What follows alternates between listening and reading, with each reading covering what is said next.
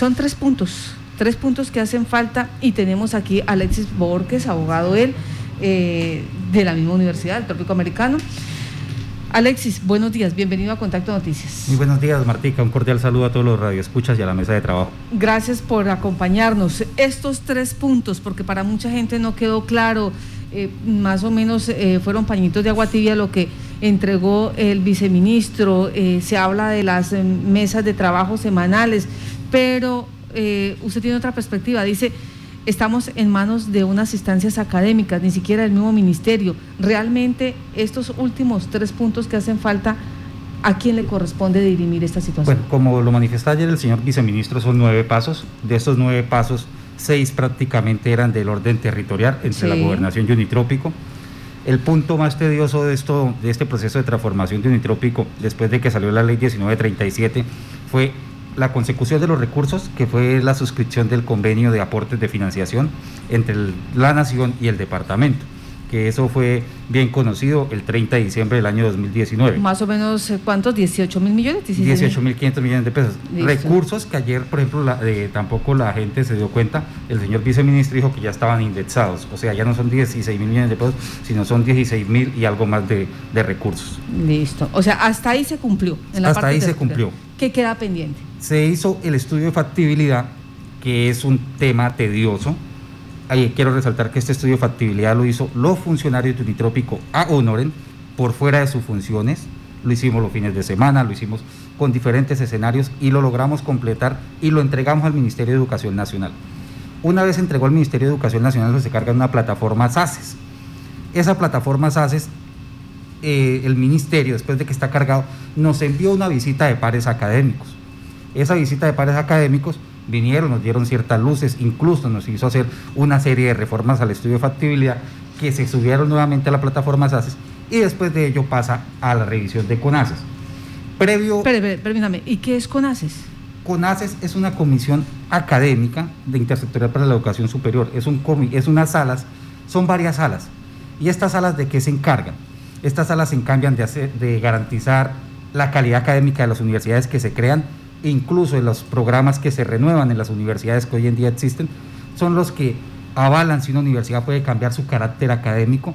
Una universidad cuando cambia carácter académico, por ejemplo, cuando es una institución tecnológica y cambia a ser una institución universitaria, o cuando es una institución universitaria, como en el caso de nosotros, que salta a una universidad.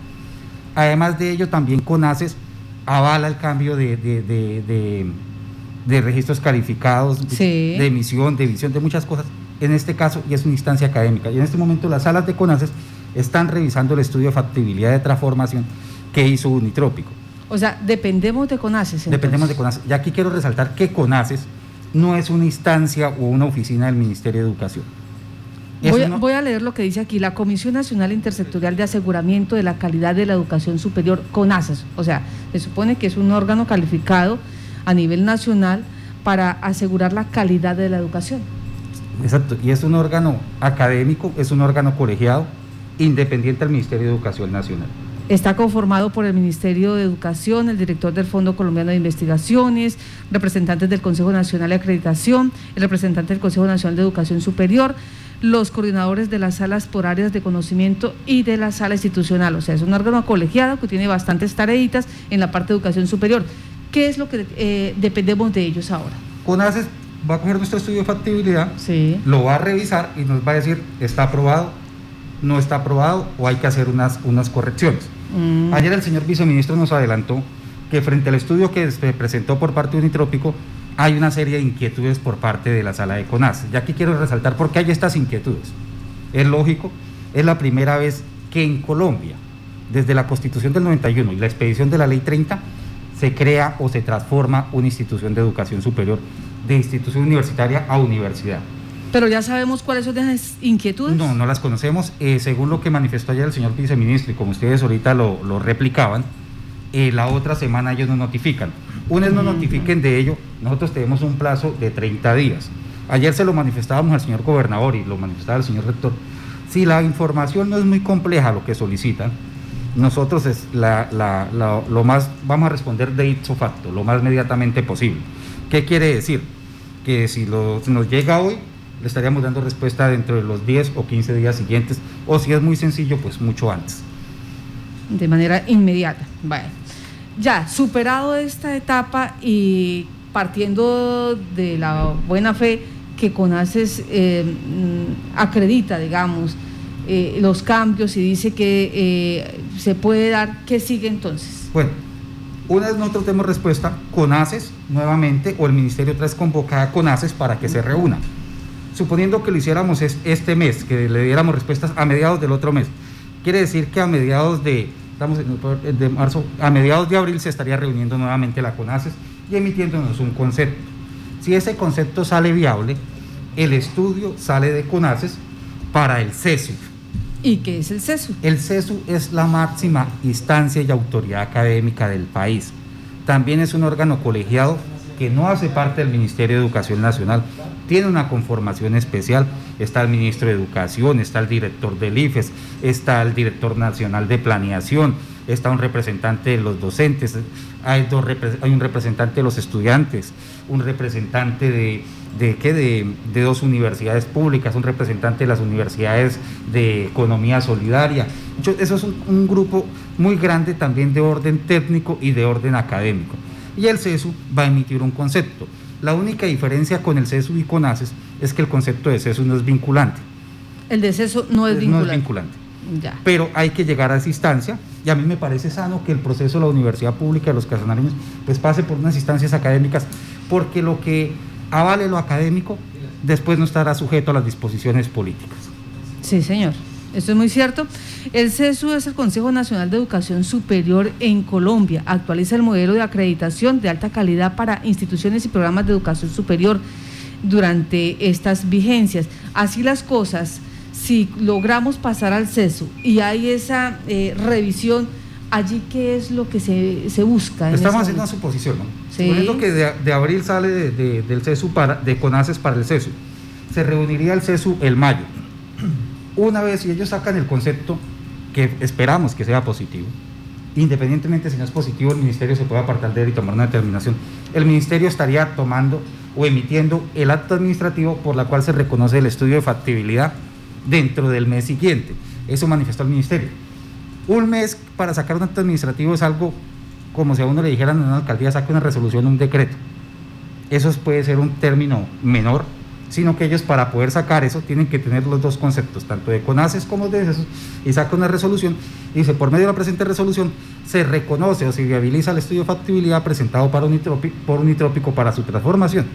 Una vez se tenga esa resolución, esa resolución se envía al Departamento de Casanare Unitrópico y con ella, con esa resolución en mano, con ese aval del Ministerio de Educación Nacional y esas instancias académicas de CONACES y el CESO, el señor gobernador puede convocar a la Asamblea Departamental para que adelante el proceso de transformación con su proyecto de ordenanza, lógicamente. O sea, ahí entra la Asamblea. Ya. Entra la Asamblea. Bueno. Según ese pronóstico de tiempo que usted hace, doctor Ferley, eh, ¿sí se alcanzaría entonces para este segundo semestre? Pues yo soy una de las personas que llevo, hay mucha gente que dice, ¿qué pasa con la universidad pública que llevan dos años? Aquí nos llevamos dos años. Personalmente yo llevo 12 años. Y si hay alguien que espere con ese anhelo y con lo que ha soñado con la universidad pública, he sido yo. Lógicamente la gente desconoce que esto tiene un proceso, una serie de procesos técnicos, una serie de procesos incluso hasta políticos, porque no hay que desmentirlo el convenio de aportes, ¿cómo se logró? Eso fue una, una, una, una unión política que se hizo en el departamento donde todos los representantes, donde el gobernador, donde todo el mundo convergió y se logró esta, esta, esta, esta concertación de recursos. Ahora estamos en una discusión que es netamente técnica y académica, donde esperamos que se nos dé todo por un buen camino. Yo entiendo el sentir de los estudiantes, yo entiendo el sentir de la comunidad. Lógicamente, sí, también entiendo que quieran de una u otra forma presionarse al ministerio, es bueno. ¿Y qué, fue la conclusión ayer? Vamos a hacer una mesa semanal, esa fue una iniciativa que manifestó el señor gobernador y que la cual apoyo, donde vamos a hacerle seguimiento a este proceso. Eh, ¿Es confiable eh, que tanto CONACES como CESU cumplan con esos tiempos cortos que ustedes pronostican?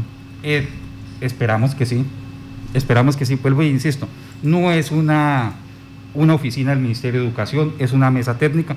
Lógicamente ayer quedamos que también le íbamos a escribir a estas comisiones o a estas salas para que nos tengan un trato especial con el tema de unitrópico, dada la necesidad sentida que hay. Y como les decía, sí, la universidad pública data desde muchos años, pero hay una realidad aquí. Después que se sancionó la ley 1937, se generó una expectativa real en la comunidad. Y eso es algo que no podemos desmentir.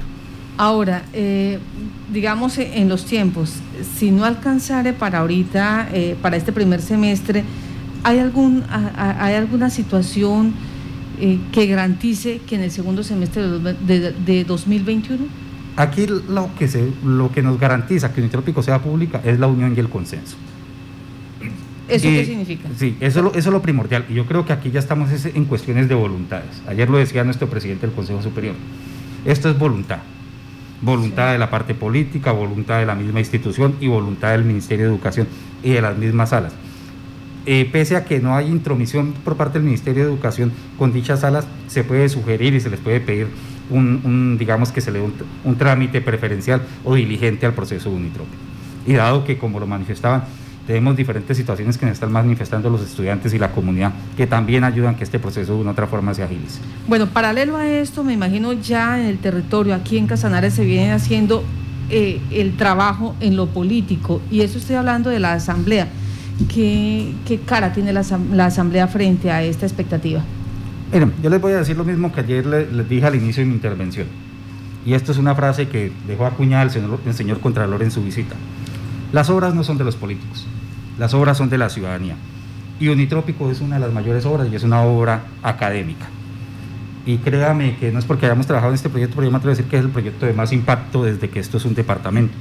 Es la primera vez que le sacamos recursos al presupuesto general de la nación. Y la discusión yo no la miro que sea compleja en el escenario de la Asamblea Departamental. ¿Por qué razón? Los recursos están asegurados y la mayoría de recursos son del gobierno nacional. E incluso si hubiese una discusión, quien tendría que dar la mayor discusión es el gobierno nacional, porque que está colocando 16 mil millones versus 2.500 del departamento. Eh, la parte técnica y la parte académica, la parte estructural, la visión y cómo se creó la institución está siendo revisada por los máximos órganos académicos del país. Y yo creo que una discusión política no podría ir en contra de una discusión que fue avalada por los mayores académicos del país y las mayores instancias académicas del país. Doctor, eh, ¿por qué no se invitó ayer a la Asamblea o al representante de la Asamblea Departamental a participar en esa mesa técnica? ¿No era necesario? Falso. la presidenta de la Asamblea se invitó e incluso participó el diputado George Cortés. ¿Él estuvo presente? Sí, señor. Ok. Pues, eh, doctor Alexis Borges, gracias por estar en Contacto Noticias eh, y explicar estos meses y este trabajo que hace falta, que ya no está, ya no es una situación política, sino una situación técnica y no está, digamos, eh, dependiendo del ministerio, sino de órganos colegiados donde eh, el prisma es más técnico, la cualificación es hacer revisión de todo lo que significa unitrópico en la parte de docentes, en la parte de infraestructura, en la parte financiera de igual manera en la proyección que se tiene, en avalar si sí o no es viable en estos momentos en el país. Y de paso, pues sencillamente, aunque uno de ellos no es vinculante, lo del CESO no es vinculante, lo de CONASAS me imagino que sí. Sí, CONASAS es vinculante porque es un acto administrativo que nos dice si se cumple con todas las condiciones técnicas de calidad, de infraestructura, de proyección. O sea, si cumplimos o estamos preparados para dar ese salto de institución, acá de institución de educación superior a universidad.